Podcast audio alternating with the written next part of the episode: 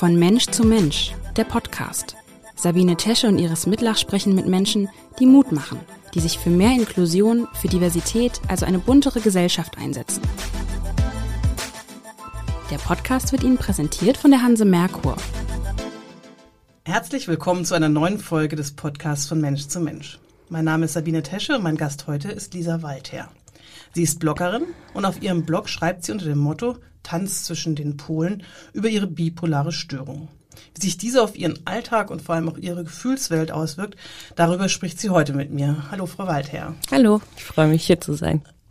Frau Waldherr, in welcher Stimmung sind Sie gerade so? Sind Sie eher gerade in so einer Hochphase oder ist es eher eine depressivere, schlechtere Stimmung? Hm, tatsächlich geht's mir gerade sehr gut, aber nicht zu gut und auch nicht schlecht. Ähm, ich fühle mich gerade gesund und bin sehr stabil. Wie oft wechseln bei Ihnen die Stimmungen? Was macht das bei Ihnen? Also Sie sind ja, das ist jetzt gerade so eine Mittelstimmung sozusagen, aber Sie haben ja oft auch ganz wechselnde Stimmungen. Ja, es ist unterschiedlich. Also generell kann ich sagen, dass pro Jahr in den letzten Jahren auch ähm, seit der Diagnose die Stimmungen zwei, drei, viermal im Jahr wechseln. Und jetzt zum Beispiel über Corona ähm, bin ich mir sicher, dass ein, zwei Phasen mehr da waren, die sonst nicht aufgetreten ähm, wären, depressive Phasen. Und vor der Diagnose, als ich noch nicht wusste, was es genau ist ähm, und auch immer wieder ähm, Medikamente abgesetzt habe und genommen hat, habe, ähm, hat sich das sehr viel schneller abgewechselt. Bei Ihnen wurde ja auch erst ähm, vor einigen Jahren, äh, nämlich erst 2017, eine bipolare Störung 2 diagnostiziert. Ist das in dem Moment eine Erleichterung gewesen oder waren Sie eher geschockt, dass Sie so eine chronische psychische Erkrankung haben? Mm, es ist ein bisschen beides.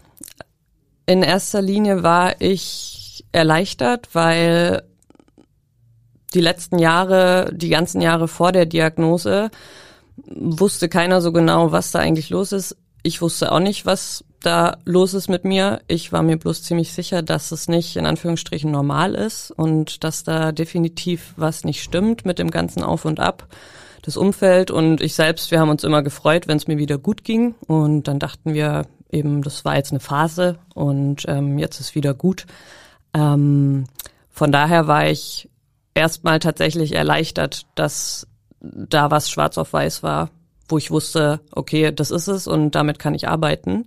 Also man weiß ja oft erst, wenn ein Problem da ist, dann kann ich es angehen. Und davor war das so total schwammig und irgendwie so eine Grauzone.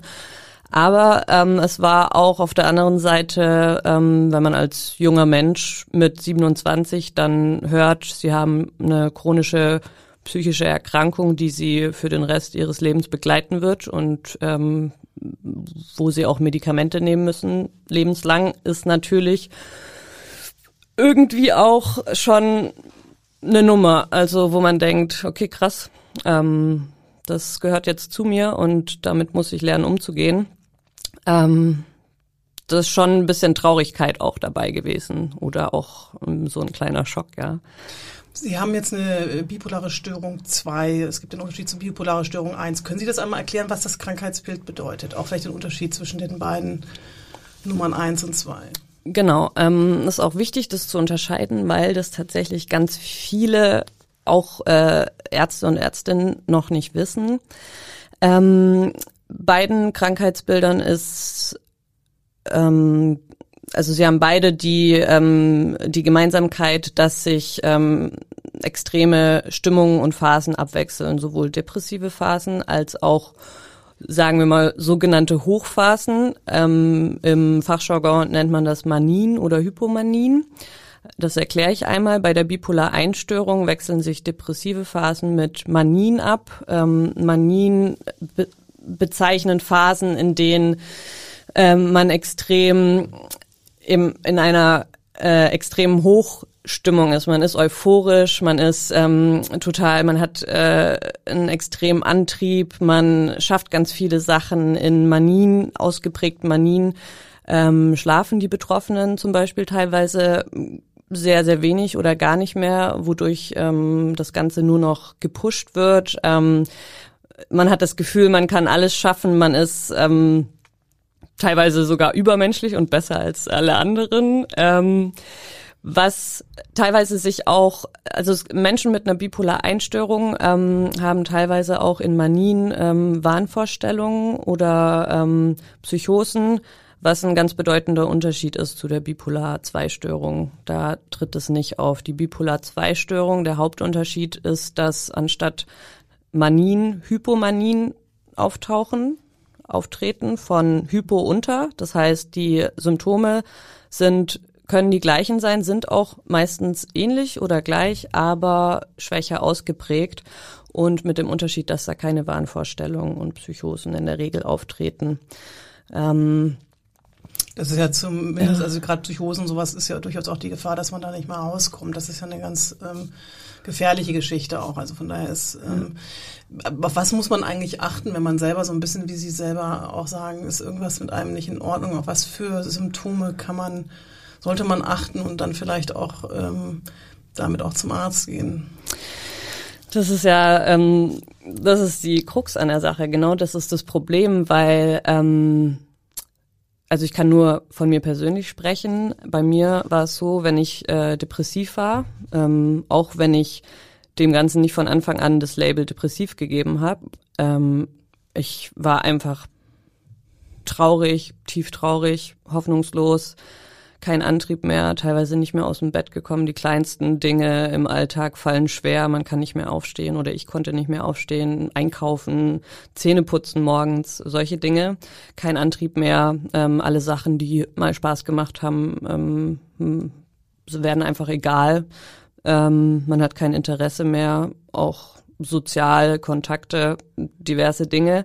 Und das Problem ist aber, wenn dann ähm, sich die Hochphase anschließt, also wenn ich dann hypoman bin, dann ist es einfach alles, es fühlt sich an, es ist ähm, keine Krankheitseinsicht da. Und das ist das Problem bei ganz vielen Betroffenen, weil man fühlt sich einfach in Anführungsstrichen wieder gut und gesund und jetzt vor allem, wenn es sich direkt an eine depressive Phase anschließt, dann ist es so eine Erleichterung und man ist so froh, dass man diesen Zustand nicht mehr ertragen muss und ähm, dass es einem einfach wieder gut geht, dass man wieder Antrieb hat. Ähm, ich ich habe bei mir immer ähm, beziehungsweise mittlerweile gemerkt, dass ähm, es ist einfach eine krasse Energie, die da ist. Ich schaffe ganz viele Sachen, teilweise mm, Dinge auch, die ich innerhalb kürzester Zeit dann schaffe, wofür ich davor einfach viel länger gebraucht habe. Ich habe viel Energie, ich bin ganz euphorisch, ich liebe mein Leben, ich bin ja einfach positiv und denke, ich bin gesund. Ich denke auch manchmal so, weil ich jetzt, Sie gerade sagen, man, man schafft so viel. Es gibt ja viele Sänger, die auch, oder auch Sängerinnen, ähm, Schauspieler, die mit diesen Depressionen kämpfen. Vielleicht ist es da eben auch immer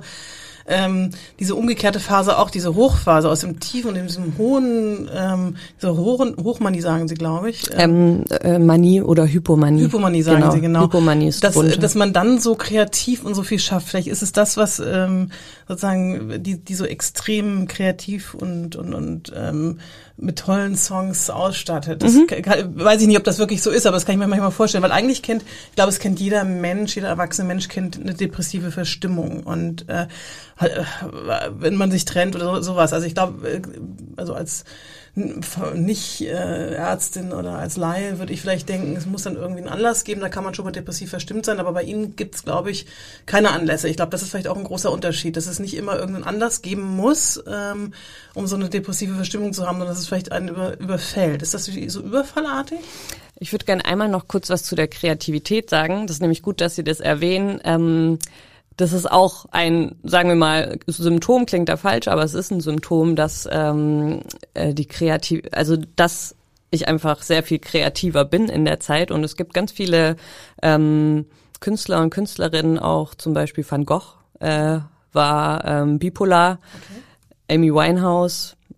Ähm, müsste ich jetzt, äh, möchte ich nichts Falsches sagen, aber Robert Schumann, glaube ich, auch. Es gibt auch eine Auflistung, kann man sich mal im Internet angucken. Ganz viele Künstler, die dann einfach in ihren manischen oder hypomanen Phasen ganz tolle Sachen geschafft haben. Und ja. Aber mir jetzt so ein Verdacht, ich habe nicht nachgeguckt, wer das alles gehabt hat. Ja. Ich dachte so gerade, Mensch, für, äh, komischerweise Amy Winehouse habe ich auch gedacht, aber man möchte sowas ja nicht irgendwie outen, ähm, bevor das nicht irgendwie auch aktenkundig ist. Kurt Cobain zum Beispiel. Van Gogh hat sich in seiner manischen Phase ein Ohr abgeschnitten. Das war das. Also das ist noch ein, ähm, das ist noch ein Unterschied zwischen ähm, Manien und Hypomanien, dass äh, sich Menschen in Manien oft selber gefährden, auch mehr als jetzt ähm, dann eher den Bezug zur Realität noch mehr verlieren, äh, äh, verlieren als jetzt jemand in einer Hypomanie. Zum Beispiel dann ähm, ganz ausufernd äh, feiern, konsumieren, vielleicht ähm, schnell Auto fahren, wirklich ähm, ihre Partner und Partnerinnen betrügen und äh, einfach da völlig außer Rand und Band sind.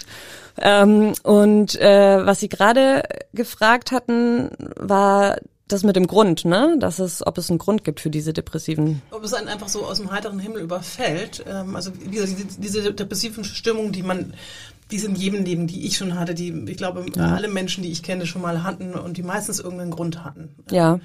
Das, das ist, glaube ich, nicht immer. Ne? Das gibt, ist es bei Ihnen dann eher überfallartig oder muss es schon einen Auslöser geben?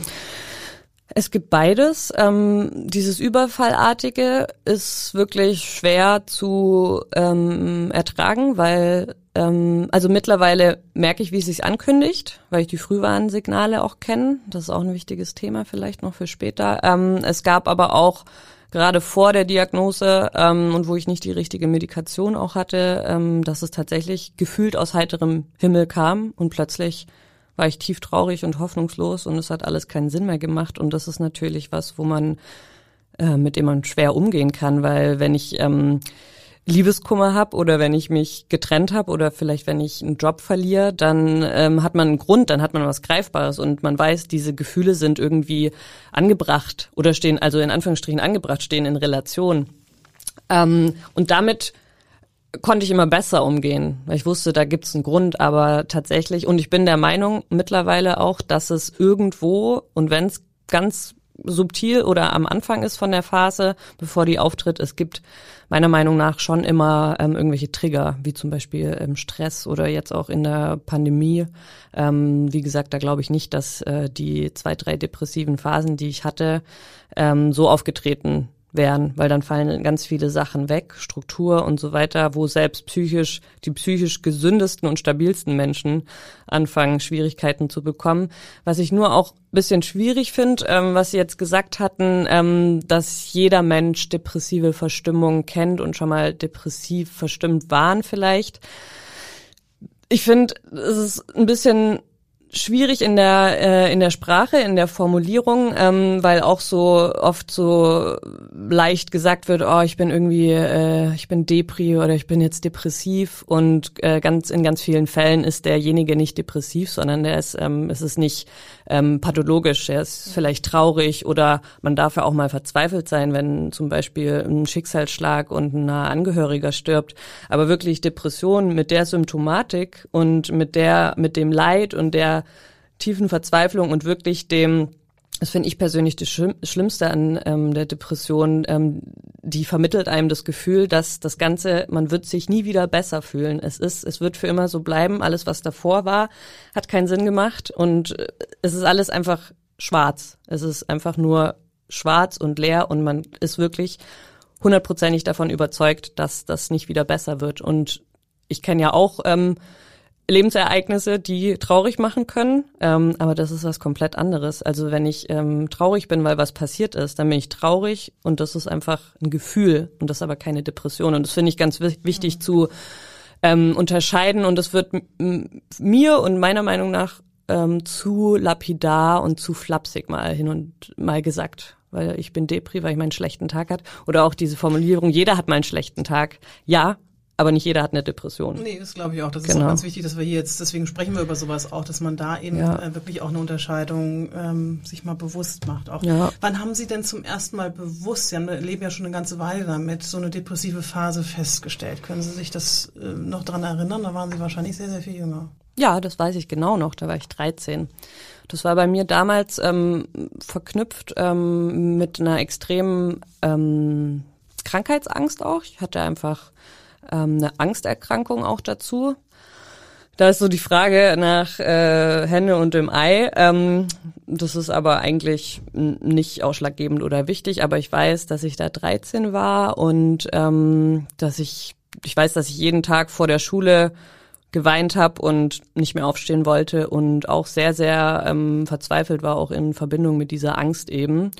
Und ja, 13, jetzt bin ich 31. Sind schon Sie damals schon zum, zu irgendeinem Ärzten oder zum Arzt gegangen, um oder Ihre Eltern mit Ihnen? Ich bin tatsächlich wegen der ähm, wegen der Angststörung dann auch ähm, zu einer Kinder Kinder- und Jugendtherapeutin, allerdings schon ähm, vorher, weil ich ähm, während meiner Schulzeit über Jahre hinweg ähm, exzessivem Mobbing ausgesetzt war, was übrigens auch ähm, kann man vielleicht später nochmal sagen, ähm, Auslöser sein kann oder ein Grund dafür, dass so eine ähm, Erkrankung überhaupt ausbricht, wenn man die Veranlagung hat. Auch genetisch heißt nicht, dass sie ausbrechen muss, aber das gehört zu. Das muss nicht was ganz, ganz äh, Dramatisches sein, wie jetzt ähm, Missbrauch, aber da reicht sowas wie zum Beispiel jahrelanges Mobbing ist ein traumatisches Erlebnis und das kann, ich bin der Meinung, dass es bei mir mit ein Auslöser war. Ähm, und da war ich schon als Kind ähm, in Therapie deswegen, aber nicht wegen der ähm, Depression. Das kam dann ganz lange eigentlich noch nicht. Ähm, erst mit Anfang 20 bin ich dann äh, in Therapie gegangen, wegen der äh, scheinbaren Depression. Was war, gab es damals irgendeine Diagnose? Man geht ja nicht einfach so in Therapie. Es muss ja schon immer irgendetwas geben, was ähm, auf dem Krankenzettel steht. Ja, ähm, am Anfang nicht tatsächlich. Also ich habe damals in Heidelberg studiert. Ähm, das war meiner Meinung nach auch äh, keine gute Therapeutin. Da gab es noch nicht direkt eine Diagnose. Ich habe eben geschildert, dass ich ähm, eben oft traurig bin und ähm, diese Symptome habe. Aber das erste Mal, dass ich auch auf dem Zettel die ähm, Diagnose stehen hatte, war erst, als ich ähm, dann in Hamburg war. Als ich ähm, mit 23 bin ich nach Hamburg gezogen. Mhm. Und ähm, da gab's dann ähm, 2014, als ich gerade noch frisch in Hamburg war und einen Job in der Gastro gemacht habe, da ähm, war es ganz, ganz extrem. Und da habe ich mir tatsächlich auch nicht selber Hilfe suchen können. Das hat meine Schwester dann für mich gemacht, hat eine Neurologin und Psychiaterin angerufen. Da bin ich hin und dann stand das erste Mal auf dem schönen rosanen Zettel eben unipolare rezidivierende, also wiederkehrende Depression, was übrigens auch die meistgestellte Fehldiagnose ist bei bipolaren Störungen, weil eben die Hochphasen, die sich anschließen, vor allem bei bipolar 2 Störungen, weil die eben schwächer ausgeprägt sind als bei bipolar Einstörungen meistens eben als gesund dann wieder gesehen werden. Alle freuen sich, dass es demjenigen oder derjenigen wieder besser geht. Und bei Manien sind die Menschen tatsächlich so verändert, dass das schon leichter festzustellen ist. Denkt, wenn jemand dann ja völlig in Anführungsstrichen durchdreht, dann denkt man, okay, da, da stimmt irgendwas gar nicht. Aber wenn es zum Beispiel mir einfach immer dann gut ging und ich ähm, zum Beispiel dann viel gefeiert habe und mein Leben genossen habe. Ich meine, ich bin jung, ich war jung, so da hat ist keiner unbedingt erstmal misstrauisch geworden. Ja. Haben Sie denn viel Rückhalt bekommen? Also Sie ähm, haben ja immer diese abwechselnden Phasen gehabt, auch so Freunde und Familie. Wie haben Sie haben Sie denn früher er erklärt, was, was mit Ihnen los ist? Haben Sie das überspielt oder wie ähm, sind die damit umgegangen? Ähm, also ich habe von meiner Familie immer jeden Rückhalt bekommen, den man sich wünschen konnte, ähm, mit dem Unterschied, dass auch meine Eltern ähm, oder meine Schwester, mein familiäres Umfeld nicht wusste, was das ist, weil ich wusste es ja selber nicht. Ähm, und tatsächlich war es so, dass ich ähm, bis Mitte 20, ähm, bis Mitte, ja, ich würde sagen bis Mitte 20, damit Erstens, weil ich nicht wusste, was es genau ist. Ähm, und zweitens, weil ich tatsächlich dachte, das ist was, da, dafür muss man sich vielleicht äh, schämen oder ich habe das Gefühl gehabt, ich bin schwach und bin vielleicht einfach nicht belast, genauso belastbar wie andere Menschen oder mit mir stimmt was nicht. Und da bin ich nicht offen damit umgegangen, weil ich auch einfach Angst hatte, dass dann jemand mich vielleicht deswegen komisch findet oder nicht mehr mit mir befreundet sein will oder was auch immer. Das sind ganz, ganz tiefe Ängste dann hochgekommen. Und mit meinen Eltern habe ich da immer offen drüber gesprochen. Aber wie kann man offen über was sprechen, von dem man noch gar nicht weiß, was es ist? Okay, ich habe anscheinend Depression, das ist die Diagnose. Dann habe ich das vielleicht gesagt, aber ich habe ähm, am Anfang nur ähm, meinen allerengsten Freunden ähm, davon erzählt und dann war auch ähm, in meinem Kopf eigentlich so, ja, du musst vorsichtig sein, wem du davon erzählst und wem du dich anvertraust, weil es ist was, über das man nicht spricht und das ist eben genau das Problem in unserer Gesellschaft ja, ja immer noch. Also Burnout ist irgendwie so der moderne ähm, Begriff äh, für ähm, Erschöpfungsdepression. Burnout ist irgendwie in Ordnung, weil das heißt ja, man hat gebrannt für die Arbeit oder für was auch immer, hat was geleistet. Das ist irgendwie mittlerweile, glaube ich, schon ganz gut akzeptiert. Mhm. Aber und Depression wird immer besser, habe ich das Gefühl. Da ist viel passiert in den letzten Jahren. Aber zum Beispiel bei so Erkrankungen wie ähm, bipolaren Störungen oder auch ähm, Psychosen ist da wirklich noch ganz viel, ganz viel Luft nach oben, weil es, glaube ich, eben einfach noch schwerer zu verstehen ist für Außenstehende muss ja erstmal selber verstehen. Also genau. Ich habe ähm, tatsächlich eine Tochter einer Freundin von mir, die beschreibt ähnliche Sachen oder die hat mir ähnliches durchgemacht, wie Sie auch beschreiben. Sie haben ja so einen, ähm, einen Lebenslauf so relativ ausführlich auch einmal niedergeschrieben und da beschreiben Sie sich zum Beispiel auch als Jugendlich als sehr perfektionistisch, dass Sie aus Angst vor dem Versagen immer ganz viel auch gelernt haben. Und genau das Gleiche war diese Freundin auch gemacht. Die hat bis zum Umfallen mhm. hat die mhm. gelernt. Die war bei uns zu Hause und alle, wir alle sind in die Hafen City gegangen und sie blieb zu Hause und hat gelernt, ja, und hat dann auch jedes Mal vor jeder Prüfung eine Panikattacke bekommen. Mhm. Ähm, und hat jetzt tatsächlich auch diese Diagnose bekommen, äh, etwas früher als sie. Sie ist eben jetzt mit 20. Aber ist das auch typisch für diese Störung? Also ist das schon auch so ein Alarmsignal, wenn jemand sich so verhält? Oder ist das das? Das finde ich schwierig. Ich glaube nicht, dass man das ähm, so sagen kann. Jede bipolare Erkrankung ist anders, jeder Mensch ist anders, jede Depression ist auch anders. Ähm, also mit dem exzessiven Lernen und irgendwie ähm, mm, so perfektionistisch zu sein.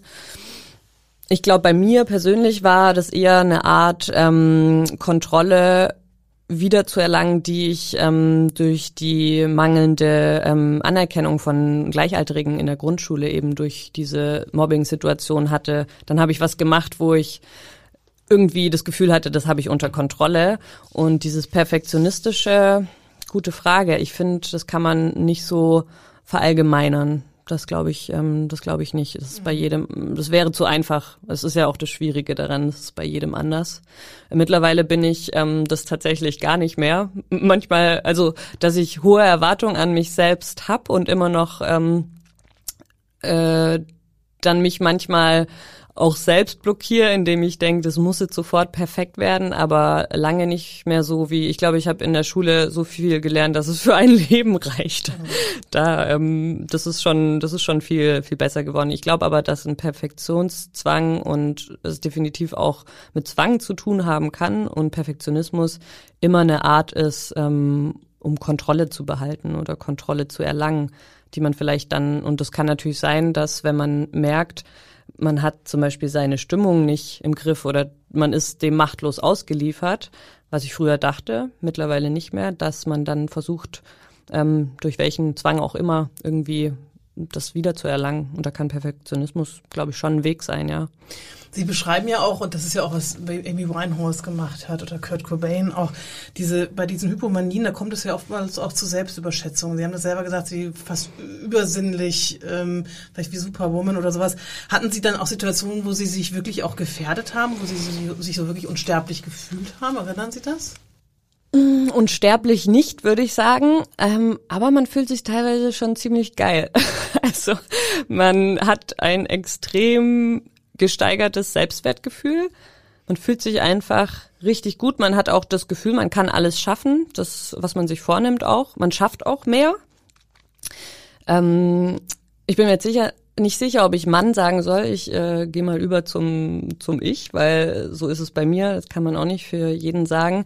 Ähm, ich würde schon sagen, ich habe ähm, bis ich 19 war keinen Tropfen Alkohol getrunken und bin dann nach Australien ähm, ein Jahr lang alleine nach Neuseeland und habe da Work and Travel gemacht und da habe ich zum ersten Mal in meinem Leben Alkohol getrunken und ähm, habe da seitdem über, sagen wir mal, von 19 bis Mitte 20, ähm, auch als ich dann nach Hamburg kam und Großstadt und auch in Heidelberg erstes Mal von zu Hause raus und äh, bin da schon richtig freigedreht und meiner Meinung nach habe ich das auch gebraucht, aber ich habe mich definitiv durch, ähm, vielleicht dachte ich, ich muss äh, das mit dem Alkohol mal alles nachholen, was ich in meiner Jugend nicht gemacht habe, was andere Leute vielleicht früher machen und habe mich da definitiv meiner Meinung nach ähm, in einigen Situationen schon mh, mm, auch mal in Gefahr gebracht, würde ich so sagen, für mich persönlich.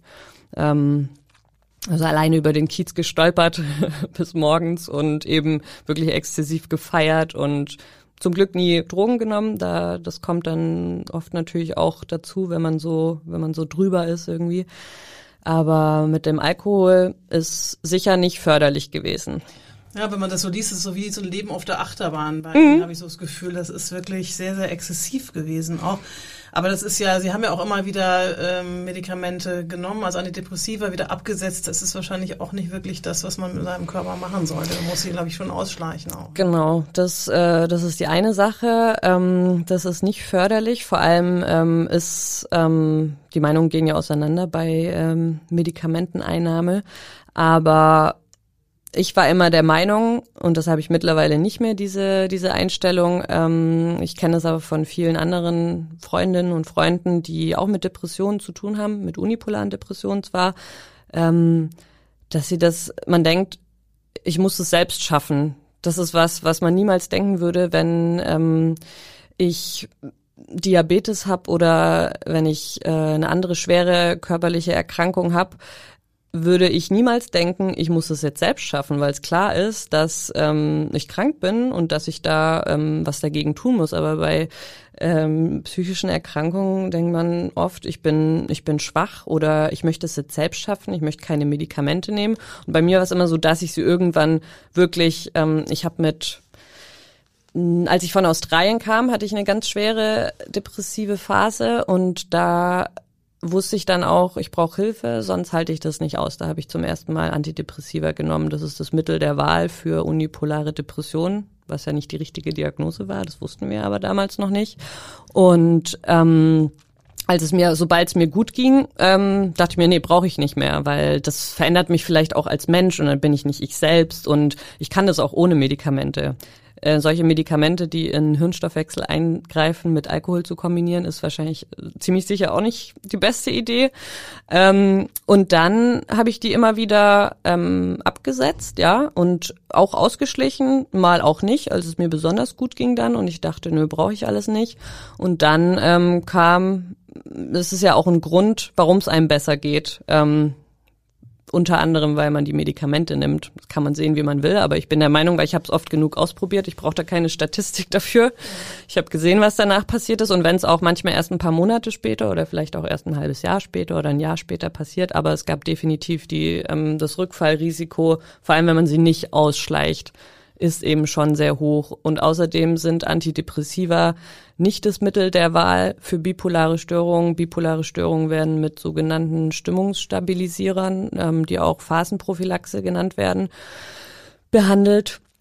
Ähm, kommen aus der Gruppe der äh, Neuroleptika, werden auch bei ähm, Epilepsie eingesetzt. Und äh, das Problem ist bei, ich nehme auch aktuell äh, immer noch Antidepressiva in Kombination mit einem ähm, Stimmungsstabilisierer. Das funktioniert für mich gut. Ähm, aber bei Antidepressiva, je nachdem was für eins, gibt's welche, da ist es mehr, da ist es weniger, aber generell gibt's da ein sogenanntes Switch-Risiko. Das heißt, die können auch ähm, hypomane oder manische Phasen auslösen, weil es einfach nicht das passende Medikament ist. Eigentlich werden diese Stimmungsstabilisierer eingesetzt. Und die, ja. Dass Sie sich so gut auskennen damit auch und dass Sie jetzt sozusagen ähm, da auch so oft drüber reden können, ist im Prinzip dem davor war ja 2017 ein eigentlich absoluter Tiefpunkt in Ihrem Leben. Das haben Sie zumindest so beschrieben, nach ja. diesen ganzen Achterbahnfahrten auch. Ähm, was ist da passiert? Ähm da ist, glaube ich, da ist nicht, glaube ich, da ist einiges passiert. Ähm, ich habe 2000, Anfang 2017, ich habe ähm, zwei Jahre ähm, im Projektmanagement als ähm, ja, Projektmanagerin gearbeitet in einer Übersetzungsfirma, ein extrem stressiger Job, der mir auch überhaupt keinen Spaß gemacht hat. Ich dachte aber, ich muss jetzt was mal was Bodenständiges machen, weil ich das ja studiert habe. Ähm, hatte da extrem viel Stress und war da auch ziemlich ähm, ja ziemlich unglücklich, wenig Zeit gehabt für Ausgleich. Ähm, und war dann zusätzlich noch in einer sehr ungesunden und unschönen Beziehung, auch in einer ähm, emotionalen Abhängigkeit. Ähm, habe dann kurzerhand den Job gekündigt und ähm, bin nochmal in die Gastro zurück, weil ich ähm, eine Ausbildung zur Texterin machen wollte dann im Herbst, hatte mich dafür auch beworben ähm, an der Texterschmiede in Hamburg, eine sehr gute Schule dafür, ähm, wurde auch genommen war aber auch super viel, super viel Druck und ähm, habe damals auch noch ähm, Alkohol getrunken, viel gefeiert, dann auch ähm, direkt sozusagen vom Kiez zur Arbeit gegangen, wenig geschlafen. Dann kam irgendwann, weil der Job in einem Restaurant auch sehr stressig war, auch dass ich, es fing so ein bisschen an, auch mit, äh, dass ich Panikattacken dann hatte auf der Arbeit, ähm, gerade nach so einer Nacht, wo ich nicht geschlafen hatte und dann ähm, dorthin ging. Ähm, die Beziehung war sehr belastend und ähm, dann hat sich das so schon ein bisschen, ähm, ja, ich würde sagen, es war nicht von einem Tag auf den anderen, es hat sich schon angeschlichen, aber ich habe dann nur gemerkt, es geht mir, es geht mir schlecht, ich, ähm, ich kann nicht mehr schlafen, ich, es wird, es geht immer mehr bergab und ähm, am Ende ähm, war es dann einfach so, dass ich ähm, teilweise, ich habe innerhalb kürzester Zeit zehn Kilo abgenommen, weil ich nicht mehr gegessen habe. Eigentlich habe ich nur noch geraucht und Kaffee getrunken, das ging noch.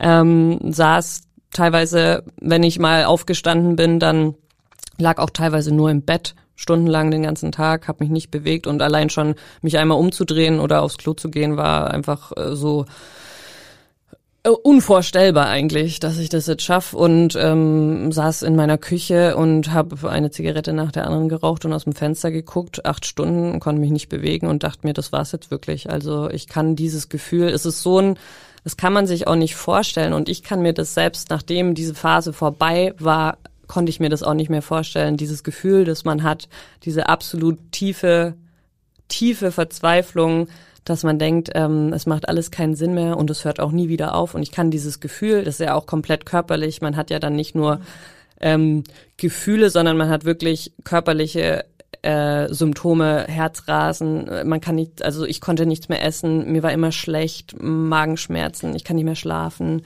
Und, und wann äh, war dann so der Punkt, wo Sie sind dann auch in die Klinik gegangen, das zum ersten Mal auch und da auch genau. ich, ähm, diagnostiziert worden? Genau, ähm, es war dann irgendwann so, dass auch ähm, das Umfeld an Grenzen gestoßen ist, wirklich, dass ähm, meine Eltern auch sehr verzweifelt waren und sich einfach nicht mehr, sich und mir nicht mehr zu helfen wussten. Und das Schlimme für mich war auch, was mir so eine Angst gemacht hat, der Moment, an dem ich gemerkt habe, sowas wie, zum, was zum Beispiel hilft bei, sagen wir mal, ich nehme jetzt einfach das Beispiel Liebeskummer, Freunde, die einen und Freundinnen, die einen in den Arm nehmen und da sind, dann geht's einem besser aber es hat nichts mehr geholfen. Egal wie sehr meine Eltern äh, mich lieben und für mich da sind und für mich da waren in dem Moment, ich wusste einfach, mir kann, ich habe gemerkt, die Erkenntnis, mir kann niemand helfen. Gerade, das war sehr, sehr.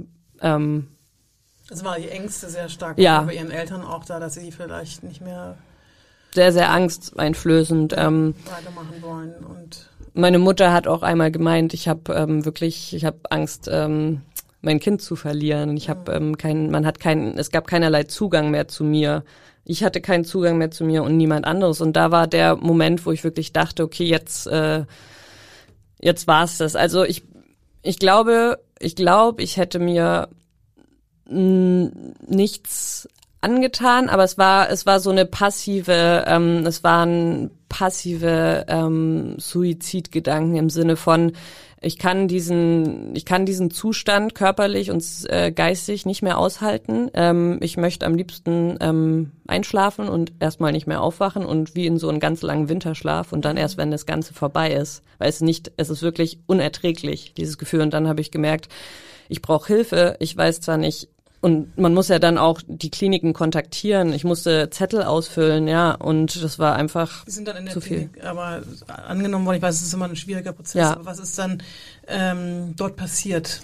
Also Sie haben Sie, glaube ich, zum ersten Mal eine richtige Diagnose auch bekommen. Ähm, Ja, wie kann man das da feststellen? also ich habe ganz am Anfang, weiß ich noch, saß ich zwei Stunden in einem Raum mit einem Computer und habe diverse ähm, Fragebögen ausgefüllt mit Ankreuzen. Ähm, da werden Stimmungen abgefragt. Ähm, da werden, das würde den Rahmen sprengen, ganz, ganz viele, ja, ganz, ganz viele Fragen gestellt, weil man kann so eine Erkrankung ja nicht im Blut feststellen oder im Hirnscan, MRT oder CT. Ähm, und es kann einfach nur anhand von Frage, ähm, Fragebögen und ähm, da eine Einschätzung, dass man einfach sagt, wie es einem geht. Und ähm, daraufhin wird dann eine Diagnose gestellt. Das habe ich gemacht. Und das, wir waren, ja, ich glaube, drei Monate dann in der Klinik. Was hat sich Genau. denn danach bei Ihnen verändert? Also was, äh, ähm, Sie haben diese Diagnose bekommen, Sie haben vorhin schon am Anfang gesagt, es ist eine Erleichterung, natürlich auch damit erstmal klarzukommen, fertig zu werden, dass man eben jetzt eine lebenslange, nicht heilbare Störung hat. Ähm, aber hat sich Ihr Leben seit diesem Klinikaufenthalt verändert oder haben Sie was verändert? Definitiv. Also es hat sich ungefähr um äh, 180 Grad verändert, beziehungsweise ich hab's, äh, hab mein Leben verändert, um das ähm, der Situation und ähm, auch der Erkrankung anzupassen, damit ich damit gut und bestmöglich leben kann, weil das ist auf jeden Fall möglich. Ich habe ähm, eigentlich in, in diversen Lebensbereichen, ich habe am, am Wochenende, bevor ich in die Klinik war, nochmal ordentlich gefeiert und auch Alkohol getrunken und seitdem, ähm, seit 2017, September, keinen Tropfen mehr. Ich habe jetzt bald vier Jahre äh, Abstinenz. Ein sehr, meiner Meinung nach und für mich sehr, sehr wichtiger Faktor für meine Stabilität.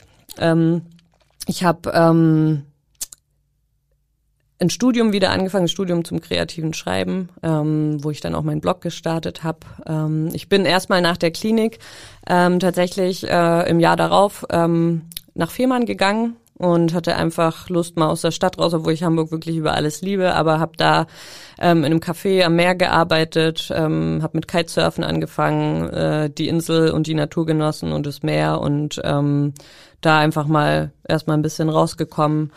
Ähm, leider auch wieder zu viel gearbeitet und viele Sachen vergessen, die ich in der Klinik gelernt hatte und habe dann erstmal noch die, die nächste Phase dann bekommen im Herbst nach der Saison. Also zehn Tage am Stück, zwölf Stunden jeden Tag war dann doch ein bisschen zu viel. Ähm, ähm, ich habe wirklich, wie soll man sagen, ähm, es gibt ein paar Dinge, die für mich persönlich so wichtig sind. Ich mache mittlerweile einen Job mit dem Job im Café, ähm, der mir Spaß macht, der mich nicht über, nicht unterfordert. Das ist, weil ich einfach schon lange in der Gastro arbeite und auch gern. Der mir, da gehe ich jeden Tag gerne hin. Ich, äh, das ist ein Stresslevel, mit dem ich gut klarkomme. Ich habe ähm, vier Tage die Woche, die ich arbeite, drei Tage frei. Ähm, ich kann meine Kreativität leben in einem Studium mit dem Blog. Als ich den Blog angefangen habe, war wirklich auch ähm, für mich selbst auch Therapie, über diese Dinge zu sprechen und zu schreiben und natürlich dann auch das Feedback zu bekommen und mich mit anderen Menschen auszutauschen. Da wollte ich nämlich genau auch jetzt hinkommen. Das ist, Ja. warum schreiben Sie jetzt einen Blog? Also ähm, was möchten Sie damit erreichen? Und ähm, was Sie auch gerade andeuteten, es gibt es einen Austausch, eine Reaktion. Ja, ähm, für mich war die, die Intention, einen Blog zu schreiben, ich wollte schon ganz lange immer einen Blog schreiben und zwar nicht über das Thema, aber habe es dann irgendwie doch nie gemacht. Ähm, ich finde einfach jeden, jeden kleinsten Beitrag, den man ähm, leisten kann, auch wenn man selbst betroffen ist oder auch als Angehöriger oder Angehörige, ähm, um psychische Erkrankungen in unserer Gesellschaft ähm, sagen wir mal, salonfähiger zu machen oder zu ähm, entstigmatisieren und auch die Angst zu nehmen und aufzuklären. Ähm, das sind alles Punkte, die ich, ähm, die ich damit ähm, verfolge. Ich möchte aufklären, ich möchte anderen Betroffenen zeigen, dass sie nicht alleine sind. Ich möchte vor allem, weil ähm, es bei bipolaren Störungen und auch bei der Bipolar-2-Störung vor allem aufgrund dieser ähm, etwas schwächeren Symptomatik in den Hypomanien im Schnitt bis zu zehn Jahren dauern kann, bis man eine richtige Diagnose bekommt und darauf basierend natürlich auch falsch behandelt wird. Und ich würde gerne, ähm, ich kann da jetzt im Nachhinein nichts machen und ähm, das bringt auch nichts darüber nachzudenken, aber ich würde gerne anderen Betroffenen vielleicht, indem sie meine Texte lesen, ich schilder ja auch meine Phasen und dann vielleicht sich wiedererkennen und denken, hm, okay, stimmt, vielleicht äh, sollte ich mal in die Richtung denken, sich diesen langen Weg mit viel Leid wirklich ähm, ein bisschen ersparen können oder zumindest verkürzen können und dann früher eine Diagnose und die adäquate Behandlung bekommen.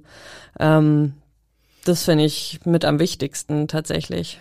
Äh, haben Sie denn den Austausch auch? Also reagieren Menschen auf Ihren Blog? Ja, auf jeden Fall. Also am Anfang, ähm, man muss sowas natürlich erst etablieren und ähm, bis man dann auch äh, Leser und Leserinnen hat, ähm, dauert es natürlich. Aber da kommt sehr viel Feedback und bisher wirklich nur einfach nur schön und wertvoll und auch für mich zu sehen. Ich habe ja auch den Austausch mit anderen ähm, äh, bipolaren gar nicht gehabt davor, auch in der Klinik nicht. Ich war die Einzige mit dem, mit dem Erkrankungsbild und einfach zu sehen, dass es anderen auch so geht, dass man, das ist immer ein ganz wichtiges Gefühl, finde ich, dass man nicht alleine ist, ähm, dass man damit auch, ich möchte auch zeigen, dass man damit gut leben kann und ähm, diese Phasen kommen und gehen immer noch und das werden sie wahrscheinlich tun weiterhin, aber durch ähm, eine richtige, sagen wir mal, was heißt eine richtige, eine, an, eine gute Lebensweise und auch, ähm, das gehört noch dazu, was Sie vorhin gefragt hatten, auch therapeutische Begleitung natürlich, das, was mir auch total hilft. Ich weiß, ich kann da immer hingehen, ich kann da drüber sprechen, ich werde aufgefangen und zwar von jemandem, der nicht Freunde und Eltern ist, mhm. der einfach ein Außenstehender ist und sich da mit auskennt und einfach da ist. Das ist die Stelle, an die ich mich wenden kann. Ähm, ja, ich möchte zeigen, dass man damit gut leben kann und auch wenn man diese Erkrankung hat. Und dass es zwar nicht leicht ist, das hat ja aber auch keiner gesagt, ähm, dass es aber geht. Ich habe nämlich, ich bin ja eigentlich auf Sie gekommen, weil Sie ja auch eine Selbsthilfegruppe gründen wollen. Ich weiß nicht, ob Sie das jetzt schon gemacht haben. Ähm, ich habe sie schon gegründet, okay. ja, Anfang des Jahres. Ähm, und genau, also gibt es sozusagen auch, dass Sie sich regelmäßig treffen dort in, in als Gruppe oder ist das äh, gibt es da jetzt da schon einen, einen Austausch? Ähm, ich habe es ist ein bisschen äh, leider dann aufs Abstellgleis gerutscht, ähm, weil wir von ich habe die bei KISS gegründet, ähm, äh, diesem Selbsthilfeverein in Hamburg und ähm, da hatten wir dann ähm, wir hatten es online gestellt mit der Beschreibung, vor allem ist ja auch speziell für Bipolar 2 Erkrankte und nicht für Bipolar 1. Den Unterschied ähm, fand ich wichtig und wollte den auch nochmal machen. Ähm, und da hatten wir noch nicht genügend Werbung gemacht, deswegen haben sich da noch nicht so viele Leute gemeldet. Bisher sind es vier, ähm, vier Leute, die da mitmachen wollen. Und aufgrund von anderen Sachen, die ich jetzt im Sommer gemacht habe, war es einfach äh, jetzt gut, das erst im Herbst starten zu lassen. Das heißt aber jetzt mit dem ähm, äh, Podcast zusammen kann man vielleicht ein bisschen Werbung dafür machen, dass ich genau, weil ich glaube, dass dieser Austausch sehr sehr wichtig ist, weil Sie auch, wie Sie selbst gesagt haben, mit dem Therapeuten ist eine Sache, aber auch mit Menschen, die einen vielleicht verstehen, wo man nicht immer wieder neu erklären muss. Auf jeden was Fall. ist das, wie geht's einem? Oder würden Sie auch raten, sich, wenn jemand so eine so eine Störung hat, so einer Austausch, so einen Austausch durch so einen Blog oder eben vielleicht auch durch eine Selbsthilfegruppe ähm, zu suchen? Definitiv. Ich finde, das ist ein Pfeiler, der mir noch gefehlt hat, würde ich mal sagen, der als einfach als letzte Ergänzung noch ähm, wichtig ist. Am Anfang dachte ich so, nee, das brauche ich jetzt irgendwie nicht, aber es ist was ganz anderes, sich mit anderen Betroffenen austauschen zu können, weil nur die und damit heißt es, das heißt nicht, dass ähm, Familie und Freunde nicht Verständnis haben und nicht für einen da sind, aber man kann es einfach nur verstehen, wenn man selbst betroffen ist. Und das ist nochmal was ganz anderes und extrem heilsam und wichtig meiner Meinung nach, um mit der mit der Erkrankung gut zu leben und zusammen mit Therapie und Medikamenten und einer ähm, guten für einen passenden Lebensgestaltung und Alltag sind das so die vier Pfeiler, die für mich äh, meine Stabilität ähm, sichern und ausmachen. Und ich würde es jedem raten, aber da muss man natürlich auch ähm, bereit zu sein und sich zu öffnen. Frau Walter, ich danke Ihnen ganz, ganz herzlich für dieses sehr, sehr offene Gespräch, weil ich denke auch, dass Sie anderen Menschen damit Mut machen, dass Sie vielleicht auch dafür sorgen, dass psychische Erkrankungen weniger stigmatisiert sind in Zukunft. Das ist nämlich auch ganz, ganz wichtig, dass wir das aus der Tabuzone rausholen, dass wir darüber reden und genauso Menschen wie Sie als Vorbilder haben, die ähm, das offen angehen. Vielen, vielen herzlichen Dank, dass Sie da waren. Ich danke Ihnen. Dieser Podcast wurde Ihnen präsentiert von der Hanse Merkur. Weitere Podcasts vom Hamburger Abendblatt finden Sie unter abendblatt.de slash podcast. Hier finden Sie auch alle aktuellen Podcast-Themen und unseren neuen Podcast-Newsletter.